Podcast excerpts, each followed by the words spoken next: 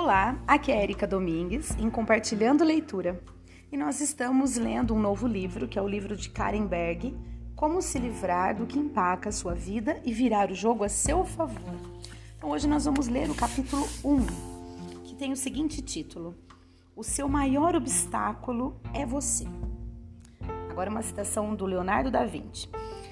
As pessoas bem-sucedidas são aquelas que não ficaram acomodadas esperando as coisas acontecerem.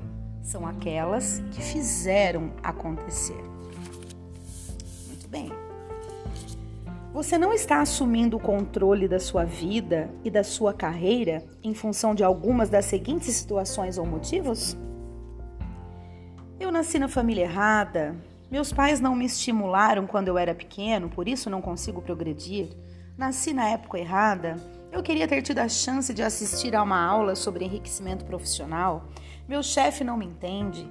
Eu tinha todas as qualificações para o trabalho, acho que eles não gostaram de mim. Disseram-me que eu receberia ajuda para terminar o meu projeto, mas não recebi. Caso esteja se auto-sabotando, ou seja, caso essas é, situações ou motivos que eu acabei de ler sejam realmente aquilo que está né, na, ao seu ver, impedindo a sua vida, você não está sozinho. A autossabotagem é uma epidemia. Pela minha experiência, aproximadamente 85% das pessoas se autossabotam. A autossabotagem é traiçoeira, profunda e universal. Muitas pessoas se deixam envolver por mentalidades e comportamentos negativos e nem sequer se dão conta disso. Todos os dias, pessoas de todos os setores econômicos trabalham arduamente e não chegam a lugar algum. Isso porque, em todos os setores, da área educacional à de entretenimento, da medicina ao marketing, as pessoas inteligentes e com ótima formação se auto-sabotam por não se fazerem presentes, por deixarem o pensamento fugir do controle em reuniões de negócios e assim perderem foco sem mencionar que mancham sua imagem profissional nas mídias sociais. Você sabia que hoje em dia até o seu médico pesquisa você no Google? No entanto, as pessoas não tomam cuidado. É preciso ser cuidadoso com as publicações nas mídias sociais. Até os grandes executivos se sabotam. Eis um exemplo. Paul e sua equipe constituíam um grupo de altos executivos que tiveram a oportunidade de fazer um grande negócio com uma empresa sediada na África. Se o contrato fosse assinado, seria uma grande conquista para o grupo e um passo gigantesco para a empresa. Nem é preciso dizer que eles levavam o trabalho muito a sério. Trabalharam noites e fins de semana para se preparar. Paul perdeu uma importante reunião de família, enquanto outros membros de sua equipe deixaram de comparecer a vários jogos de futebol e noites de encontros. Regina, braço direito de Paul, até perdeu um casamento. Trabalharam semanas aperfeiçoando a apresentação. Por se tratar de um seleto grupo, todos sabiam que a língua internacional dos negócios é geralmente o inglês. Por isso, prepararam toda a apresentação nesse idioma. Como máquinas ou robôs, eles nem sequer questionaram se o inglês era o idioma mais apropriado para o cliente. Apenas trabalharam mecanicamente. Enfim, o trabalho ficou pronto e chegou o momento de o grupo brilhar. Eles estavam muito confiantes.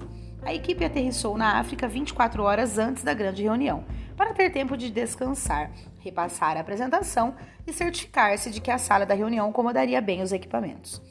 A hora da apresentação finalmente chegou e a equipe se preparou para receber o cliente. Porém, assim que o líder do grupo entrou na sala e cumprimentou a todos com um caloroso bonjour, o coração de Paul disparou. Por mais que sua equipe estivesse preparada, eles esqueceram de um detalhe crucial. O país em que fariam a apresentação utilizava o francês como idioma para negócios, não o inglês.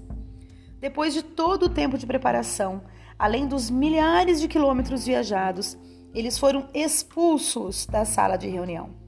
Depois de todo aquele trabalho, nem sequer tiveram chance de apresentar a proposta, muito menos de fechar o negócio simplesmente porque ninguém pensou fora da caixa e se informou mais sobre o país em que se daria a apresentação. Eles se preocuparam apenas com o trabalho, não levaram em consideração o mundo que existe além de planilhas e slides do PowerPoint. Uau! Já pensou, gente, uma situação como essa? É de, é de qualquer pessoa se afundar, né? Palavras de sabedoria, Débora McCarthy, diretora de da Results Delivery Organization da Alcatel Lucent. Depende de mim.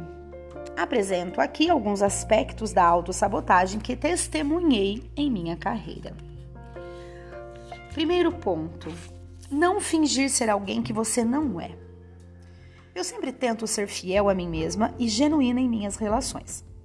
Dos fatores que contribui para a autossabotagem é tentar ser alguém que você não é e dizer coisas que deliberadamente não são suas. É impossível defender ou sustentar algo que você não é. Eu nem tento fazer isso. Em longo prazo, isso provocaria fracasso e decepção, tanto para mim quanto para as pessoas que dependem de mim e acreditam em mim. Segundo ponto: não fazer coisas pelos motivos errados. Sempre faça a coisa certa pelos motivos certos. Eu não posso permitir que os meus projetos pessoais se coloquem na frente ou sejam mais importantes daquilo que faço ou daqueles que apoio. Terceiro ponto: não ser dono do processo. Quando questiono meu valor e o valor daquilo que proponho, automaticamente não consigo mais me posicionar de forma natural e contribuir da maneira como sei que sou capaz. Sempre haverá pessoas que tentarão marginalizar você e suas contribuições. Eu perdoo a ignorância delas por não entenderem o que estou dizendo e fazendo, e preconceitos delas baseados em uma série de equívocos. No final de contas, contas, se estou verdadeiramente dando tudo de mim e fazendo o que é necessário, isso é que importa. Eu me desligo das críticas e me atenho ao que é realmente necessário. Aceitar que nem todo mundo vai gostar de mim ou me valorizar permite que eu me concentre naqueles que gostam de mim e que me valorizam. O que está no seu caminho? Você nunca pode ser seguro demais de si mesmo. Há um velho ditado que definitivamente se aplica aqui: o diabo está nos detalhes. Você não precisa ser um completo autossabotador para sabotar a si mesmo. Você pode se esforçar ao máximo e ainda assim deixar de fora um elemento crucial. Paul e sua equipe poderiam ter pensado em um plano alternativo, tentando prever as coisas que talvez dessem errado e se preparado. Eles não previram tudo o que poderia dar errado. Esperamos que não cometam esse erro novamente. Para a maioria das pessoas, a autossabotagem não se dá pela perda de um pequeno detalhe, mas pelo acúmulo de erros, enganos e equívocos. E o comportamento errado é o grande problema. As pessoas de sucesso procuram se destacar pelos motivos certos. Elas buscam ativamente oportunidades nas quais possam se destacar.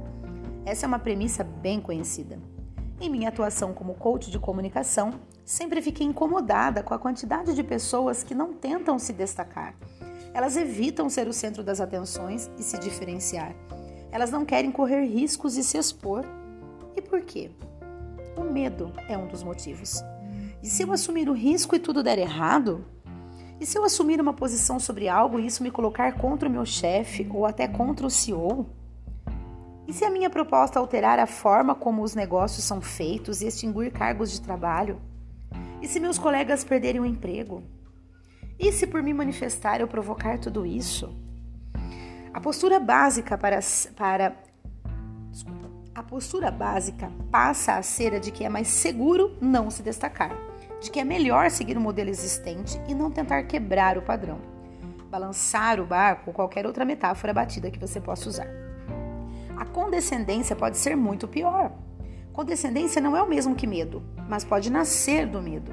Às vezes, a condescendência acontece porque as pessoas têm medo de agir. Às vezes, porque estão acomodadas e desmotivadas. Isso pode ter resultados desastrosos. Vejamos, por exemplo, o escândalo Madoff. Um artigo do New York Times, escrito por Floyd Norris, tratou da confusão do banco JP Morgan sobre o motivo de ninguém nunca ter relatado nenhuma atividade suspeita.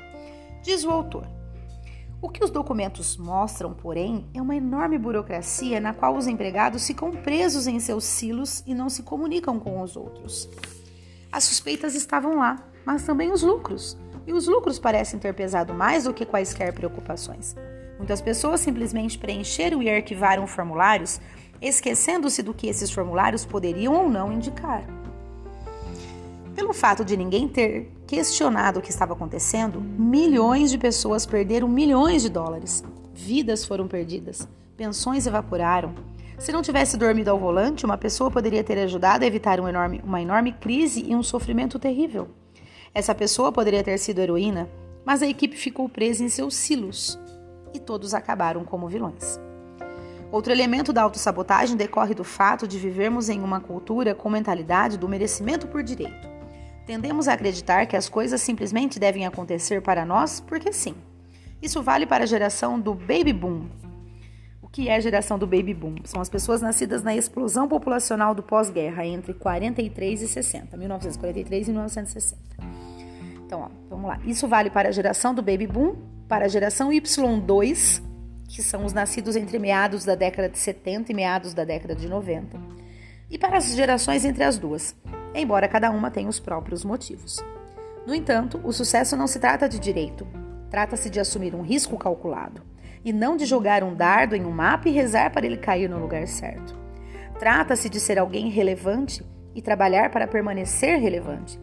Trata-se de ser uma pessoa que importa, de sobressair-se ao comum. Ser comum é uma opção, mas não leva ao sucesso. Ser comum é uma opção, mas existem outras. É hora de sair do comum e se tornar uma pessoa de sucesso. Sabotar a si mesmo é humano. A parte complicada é transcender a autossabotagem. Esse é o santo grau. Isso é o sucesso. Antes, porém, vocês precisam entender como transcender a autossabotagem. Muito bem, pessoal, esse livro é extremamente dinâmico. Você tá, tá, ela tá falando de uma coisa, ela já dá um exemplo, aí ela já entra num case. Então, às vezes, muitas vezes parar é, acaba perdendo um pouco o sentido. Por isso eu continuei até esses 12 minutos aqui de áudio.